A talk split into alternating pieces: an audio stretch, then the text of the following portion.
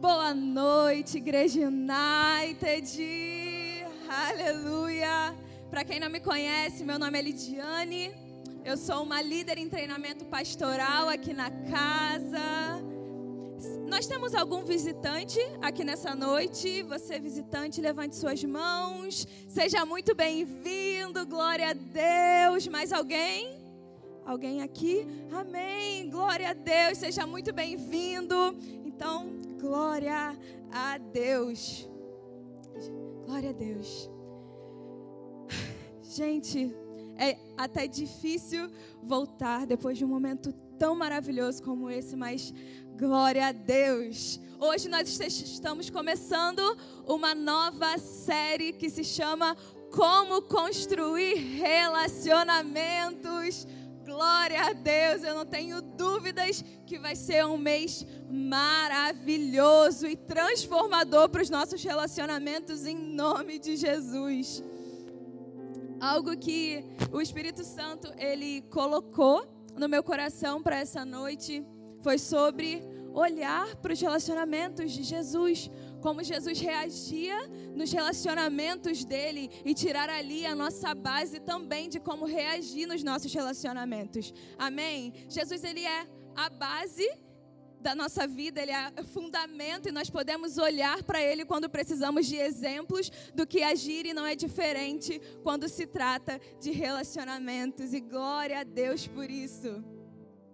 E a primeira coisa que nós precisamos entrar nessa noite e entender para essa noite e para essa série é entender que nós somos chamados para relacionamento. Se você está anotando, anota isso. Nós somos chamados para relacionamento. Isso por quê? Porque nós temos um Deus relacional. Nós temos um Deus que se relaciona. Nós vemos isso no Jardim do Éden, quando, Jesus, quando o Senhor ele descia para se relacionar com o homem todos os dias. Nós vemos isso em Jesus, quando ele veio e se sacrificou para que nós pudéssemos ter relacionamento com ele, e hoje nós temos, glória a Deus por isso. E de novo, nós vemos o exemplo em Jesus, quando ele veio e chamou doze para andar com ele. Nós temos um Deus relacional. E nós não somos diferente disso. Nós somos chamados para ter relacionamentos. Amém? E glória a Deus. A primeira o primeiro ensino que nós podemos tirar nessa noite, quando nós olhamos para Jesus e que nós precisamos aprender e levar conosco, é: não fuja da proximidade. Vamos ler lá em Hebreus 10, 24 e 25.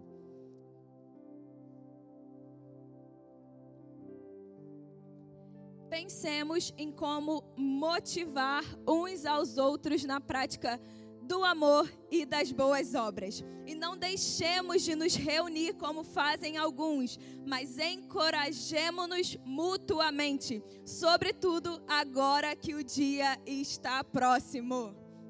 Nós somos chamados para nos reunir. Nós vemos aqui o encorajamento para nos reunir. Por quê? Porque nós somos chamados para estarmos juntos, para estarmos aqui. E claro, quando a gente fala de união, gente, essa é a nossa base, nós somos united. E a gente não pode começar falando sobre esse relacionamento sem falar sobre unidade, sem falar que nós somos chamados para estarmos aqui juntos, reunidos, não deixando de estar juntos aqui aqui. E de novo, nós olhamos para Jesus. Jesus ele tinha muitos que o seguiam, mas tinha doze que eram próximos, que eram mais próximos. E isso nos ensina algo muito precioso, que é que nós não podemos deixar pessoas de fora da nossa proximidade. Isso não é de Deus para nós. Nós somos chamados para ter pessoas próximos de nós, chamados para ter pessoas perto e, e sim, tendo pessoas vendo quem realmente nós somos em todas as situações. Nós vemos isso em Jesus e os seus discípulos. Jesus ele chamou doze para estar com ele durante três anos, observando em todas as ocasiões. E nós não podemos ser diferentes disso. Proximidade. Não fuja da proximidade. Isso é sacrifício de Jesus. O sacrifício de Jesus foi para nos trazer proximidade. Isso está no coração de Jesus. E por mais que por vezes a gente tente fugir disso, e olha, não é de novo, não é de Deus. Se você sente no seu coração que você não deveria estar unido com pessoas e esse sentimento às vezes de se isolar, não, isso não é de Deus. Nós somos chamados. Por quê? Porque o que Satanás mais tenta fazer é nos tirar do convívio. O que Satanás mais tenta fazer é nos deixar sozinhos, isolados. Porque assim fica mais fácil de nos atacar. Nós lemos isso. Gente, eu acho que eu não anotei a base, mas lembrei. Eclesiastes 4, do 9 ao 12. Se você está com a sua Bíblia, abra. Vamos ler juntos Eclesiastes 4, versículo 9 ao 12.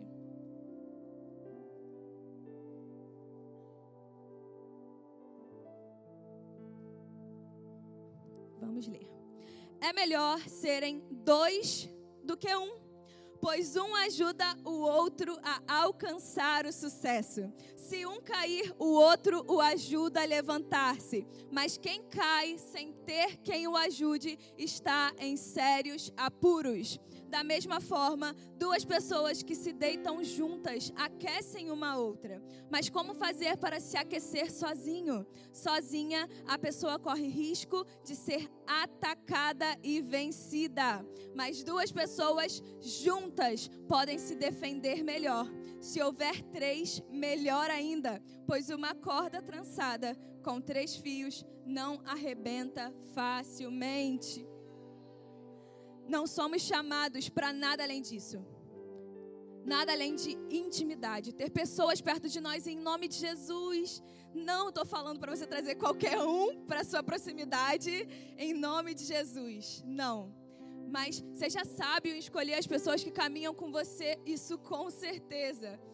Mas entenda que os dois extremos é ruim. É ruim você ter muitas pessoas na sua proximidade, isso eu digo intimidade. E também é ruim você não ter ninguém próximo de você. Porque, de novo, se você está sozinho, é mais fácil você ser atacado e cair. Outra coisa e outro ponto nessa questão é que a união glorifica o Senhor. A nossa união, a igreja unida, glorifica o Senhor. Isso por quê? Porque é plano de Deus. Vamos ler lá em 1 Coríntios 12, do 13 ao 20.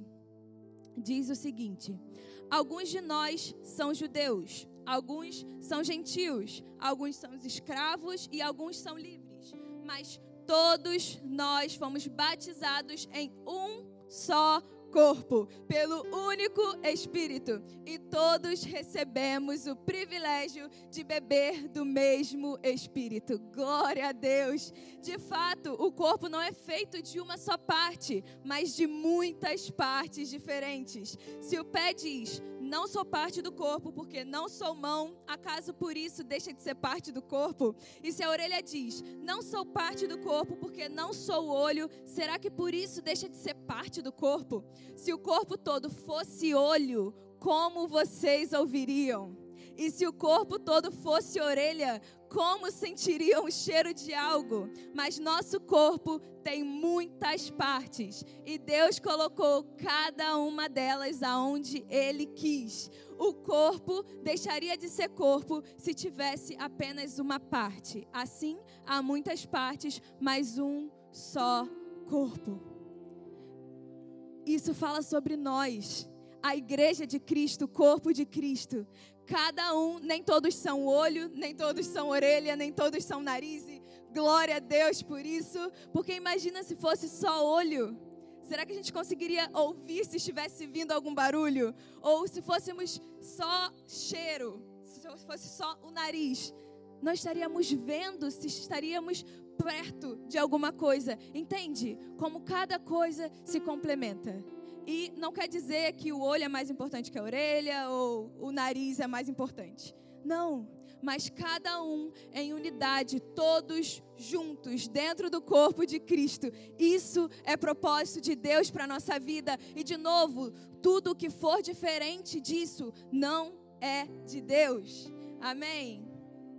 E é lindo ver que Deus ele fez questão de ter um corpo diverso. Eu posso olhar para todos aqui e não vou achar ninguém nem parecido um com o outro nem de perto. Por quê? Porque Deus fez questão de nos fazer únicos e diferentes. E se Deus nos fez únicos e diferentes, nós precisamos honrar e glorificar a Deus por isso. Glorificar a Deus que o nosso irmão não é igual a nós. Glória a Deus por isso. Imagina uma igreja cheia das mesmas pessoas. Teria sempre os mesmos problemas. Isso não é o que nós devemos procurar. Nós devemos honrar e glorificar a Deus pelas diferenças, porque o que eu vejo não é o que você vê, é o que você vê não é o que eu vejo, e glória a Deus. Amém. E é lindo ver quando a gente olha para Jesus colocou um padrão superficial para as pessoas que iriam andar com ele. De, ah, não sei, é, eu só vou andar com as pessoas que gostam do pão assado a 5 graus. Não sei. Entende que se o Senhor ele não lançou padrões para andar com ele, para as pessoas andarem com ele, padrões superficiais, eu digo, nós também não devemos lançar padrões superficiais. Nós não queremos as pessoas todas iguais a nós. Nós vamos honrar cada um e a singularidade de cada um. Porque vamos ler lá em Salmos 139, 13. Diz o seguinte: Tu formastes o meu interior e me teceste no ventre de minha mãe. Glória a Deus. O Senhor te teceu no ventre da sua mãe, amém? Cada um único. O Senhor pensou em você, amém? E a mesma coisa o seu irmão. Senhor também dedicou tempo para pensar no seu irmão e até aquele que te irrita também, ele dedicou tempo para pensar e tecer ele. Pense que quando alguém te irrita em alguma coisa, é porque você precisa crescer naquilo. Eu estou vendo vários risinhos e uma pessoa olhando para outra aqui. Mas é real. Pensa que quando você se irrita muito, que alguém fala demais Cuidado, talvez você esteja falando de menos. Talvez você precise se expressar mais. Ou uma pessoa é alegre demais. Cuidado, talvez você precise rir mais. É importante a gente treinar o nosso olhar para honrar as diferenças que o Senhor fez questão de ter no corpo dele. A singularidade de cada um deve ser honrado. Amém? Glória a Deus. E com isso, eu não posso deixar de dizer que guarde seu coração. Guarde seu coração. Eu sei que às vezes é tentador querer as coisas do nosso jeito, ou as pessoas do nosso jeito, mas guarde seu coração. Não vai ser assim até que Jesus volte. Glória a Deus por isso.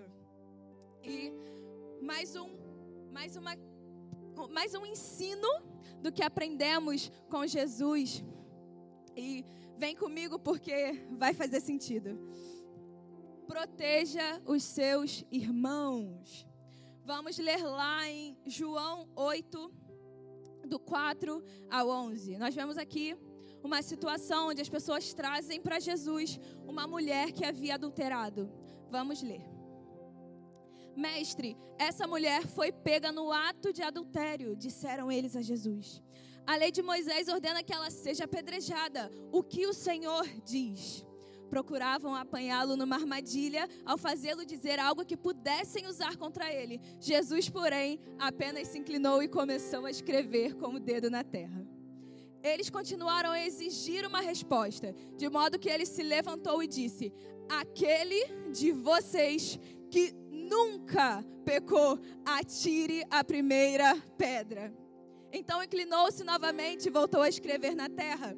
Quando voltaram, quando ouviram isso, foram saindo um de cada vez, começando pelos mais velhos, até que só restaram Jesus e a mulher no meio da multidão.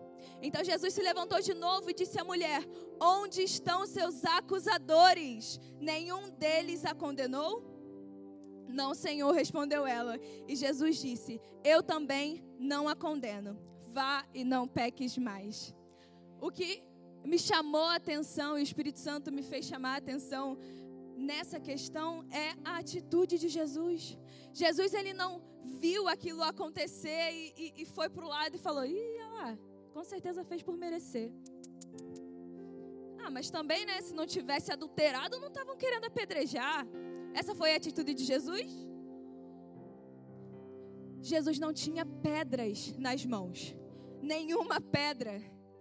E essa deve ser também a nossa atitude. Muitas vezes alguém pode chegar para você, e aí, caraca, Alaide, soube o que aconteceu ontem? A nossa atitude vai ser, sério, o que aconteceu?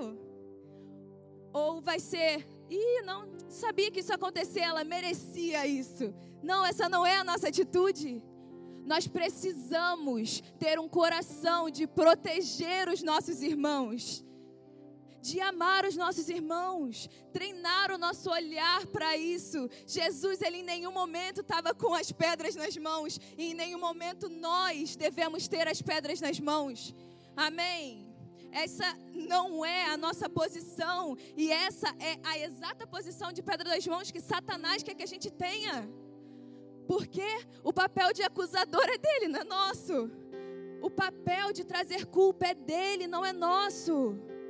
O nosso papel é de ser como Cristo é, aquele preocupado em restaurar aquele que pecou e não acusar e não jogar pedras.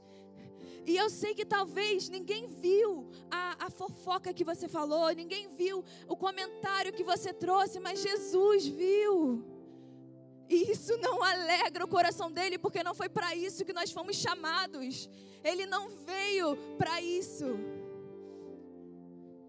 Glória a Deus. E tem uma frase que o pastor Tiago uma vez falou, não lembro aonde, mas ele falou: Nós não fazemos palco para o pecado. E essa frase ficou na minha cabeça, porque é isso.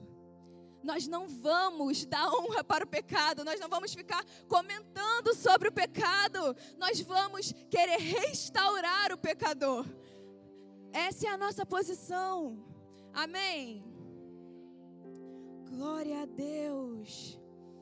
Mas uma coisa importante sobre isso é que não, a gente não vai jogar pedras, mas nem tampouco a gente vai pacificar o pecado. Nós vemos Jesus logo no versículo 11, ele disse: "Vá e não peques mais". Entenda que você existe uma grande diferença de você amar e você um amar mais ou menos. Porque o amar, você vai sim alertar o seu irmão que está errado. E alertar o seu irmão. Você não vai sair alertando todos os irmãos da igreja inteira que alguém errou. Você vai até o seu irmão e você fala: olha, então, acho que não foi legal isso que você fez. Isso é um ato de amor. Isso é um verdadeiro amigo. O verdadeiro amigo é aquele que vai te alertar quando você estiver errando. Ele não vai pacificar o seu pecado. Vamos ler lá em Provérbios, capítulo 3, versículo 11 e 12.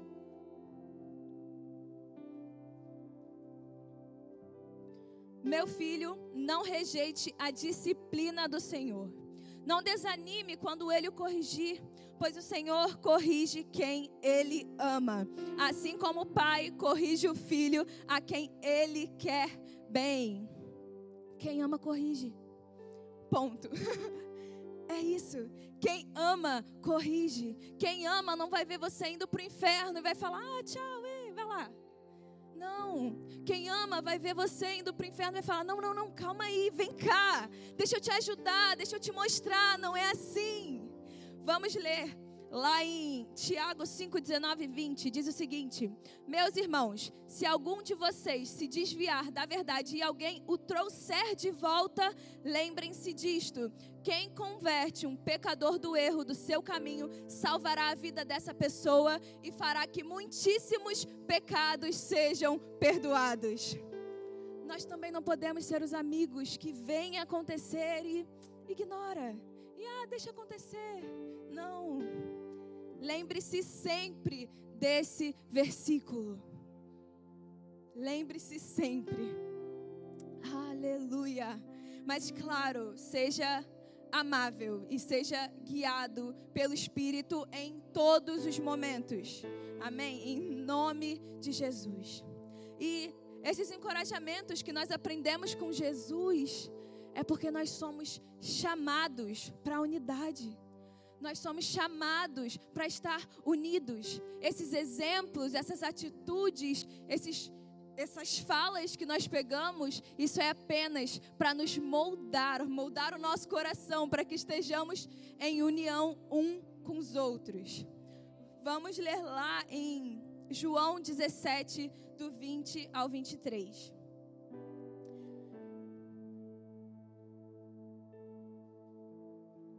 Essa é uma oração que Jesus fez por nós e vamos ler. Não te peço apenas por estes discípulos, mas também por todos que crerão em mim por meio da mensagem deles. Minha oração é que todos eles sejam um, como nós somos um. Como tu estás em mim, Pai, e eu estou em ti.